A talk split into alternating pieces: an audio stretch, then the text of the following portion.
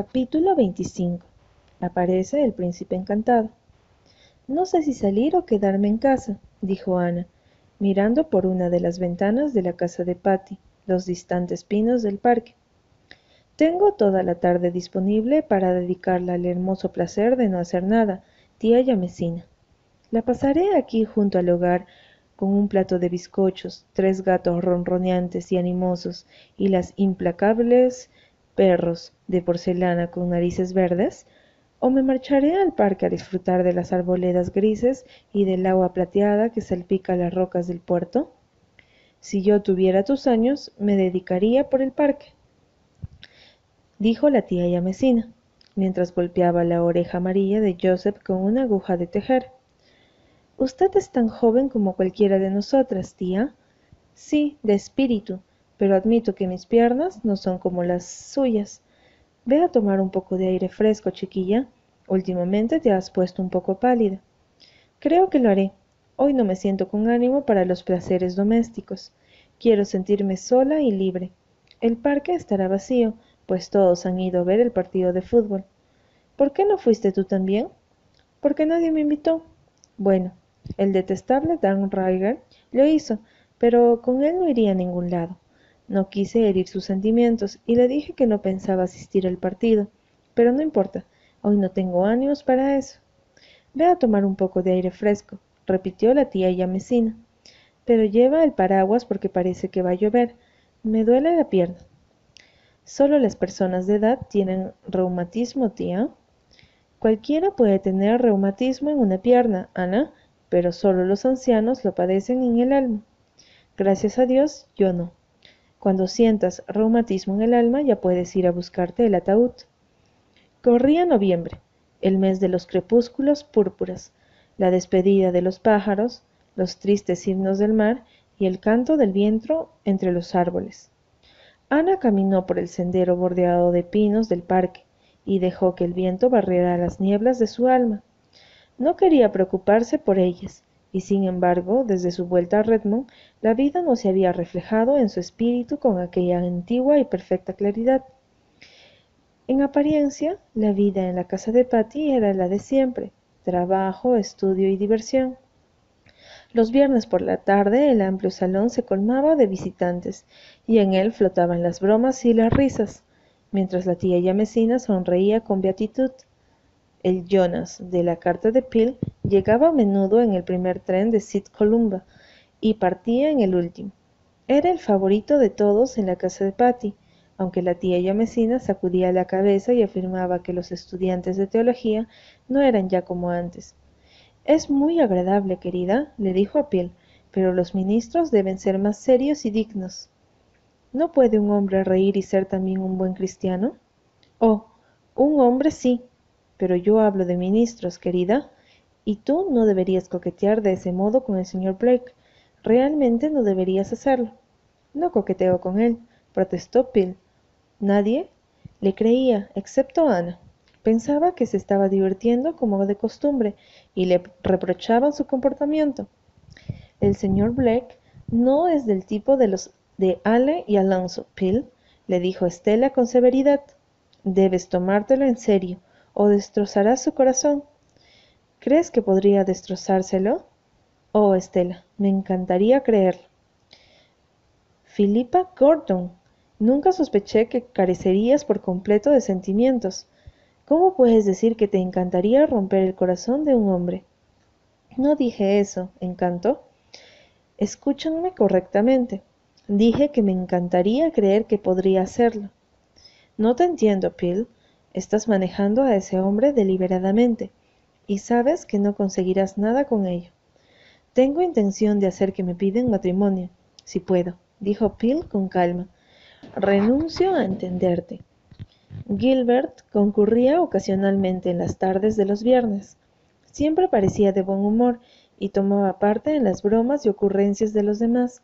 Ni buscaba ni evitaba a Ana, cuando las circunstancias los reunía le hablaba amable y cortésmente, como si la conociera desde hacía un poco tiempo. La vieja amistad había desaparecido por completo. Ana lo lamentaba profundamente, pero se decía a sí misma que estaba muy contenta de que Gilbert se hubiera repuesto tan pronto de su desilusión. Había temido que la tarde de abril en las huertas hubiera dejado en él heridas incurables, pero vio que se había preocupado en vano. Muchos hombres han muerto y han sido devorados por los gusanos, pero no por amor, y Gilbert, por lo visto, no parecía correr ese riesgo. Disfrutaba de su existencia y parecía estar lleno de ambiciones y deseos de vivir. Para él no valía la pena preocuparse porque una mujer fuera rubia y fría, Mientras lo oía bromear con Phil, Ana se preguntaba si el brillo de sus ojos, cuando ella rechazara su amor, no había sido simplemente algo imaginario. No faltaban chicos que hubieran ocupado con mucho gusto el lugar que Gilbert dejara vacante. Ana los desairaba correcta pero firmemente. Si el príncipe encantado no aparecía, tampoco pensaba en conformarse con un sustituto. Así razonaba aquel día gris en el parque mientras soplaba el viento. Repentinamente, la lluvia que pronosticaba la tía Yamesina comenzó a caer con extraordinaria fuerza. Ana abrió su paraguas y corrió cuesta abajo. Al doblar el camino del puerto, una fuerte ráfaga de viento se ensañó con ella y dio la vuelta a su paraguas. La chica lo agarró con desesperación y entonces una voz cercana dijo ¿Me permite ofrecerle el amparo de mi paraguas? Ana miró. Era alto, elegante y de porte distinguido. Tenía oscuros y melancólicos ojos, voz suave y musical. Sí, el héroe de sus sueños se hallaba ante ella. No podía haber sido más idéntico a su ideal de haberlo hecho a medida. Gracias, dijo confundida. Será mejor que corramos hasta ese pequeño pabellón, sugirió el desconocido. Podremos esperar allí hasta que amaine la tormenta. No es probable que continúe lloviendo así mucho tiempo más. Las palabras eran comunes, pero el tono y la sonrisa que las acompañó, Ana sintió que su corazón latía de un modo extraño. Se dirigieron juntos al pabellón y se sentaron al amparo de su techo acogedor. Ana empuñó su paraguas mientras reía. Cuando mi paraguas se dio la vuelta me convencí de que hay una especie de depravación en las cosas inanimadas, dijo alegremente. Las gotas de lluvia brillaban como estrellas entre sus cabellos y sus despeinados rizos caían sobre su rostro y su cuello. Ardían sus mejillas y sus grandes ojos resplandecían. Su compañero la observó con admiración. Ante su mirada, Ana sintió que se ruborizaba. ¿Quién sería? En la solapa llevaba el distintivo blanco y rojo de Redmond.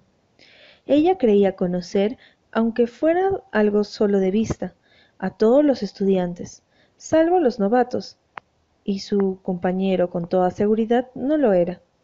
Veo que somos condiscípulos, dijo él, observando con una sonrisa el distintivo de Ana.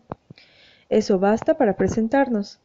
Mi nombre es Royal Gardner y usted es la señorita Shirley, que leyó el ensayo sobre Tennyson la otra tarde en Los Amigos del Saber, ¿no es cierto? Sí, pero a usted no puedo situarlo, dijo Ana. Por favor, ¿a dónde pertenece usted? Me siento como si aún no perteneciera a ninguna parte.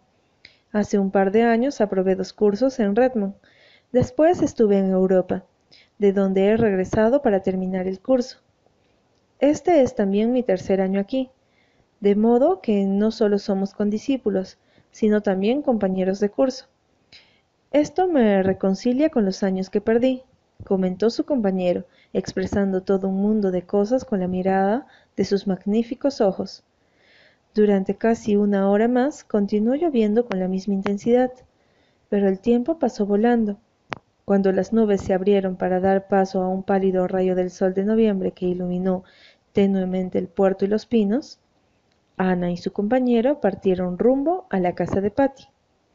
Al llegar al pórtico, Roy pidió permiso para visitarla y se le fue concedido. Ana entró con las mejillas llanamente y el corazón latiendo con fuerza. Rusty trepó a su regazo y trató de besarla, pero solo halló una acogida un tanto fría.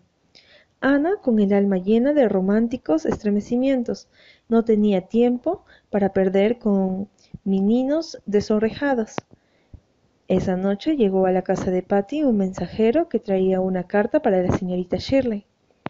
Contenía una docena de magníficas rosas, y Peel, después de curiosear con impertinencia, cogió la tarjeta que la acompañaba y leyó la poética nota y la firma. Royal Gardner, exclamó. Vaya, Ana, no sabía que lo conocieras. Lo conocí esta tarde en el parque en medio de la lluvia respondió la joven apresuradamente. Mi paraguas se dio la vuelta y él me cobijó bajo el suyo. Ah, ¿y ese incidente tan vulgar justifica el envío de una docena de rosas de larguísimo tallo con una nota romántica? ¿Y es razón para que te ruborices cual cándida doncella al leer la nota? Ana, el rostro traiciona nuestros más íntimos pensamientos. No digas tonterías, Phil. ¿Conoces al señor Garner?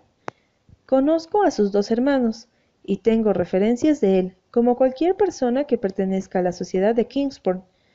Los Garner figuran entre la gente más rica y distinguida. Roy es adorablemente guapo e inteligente.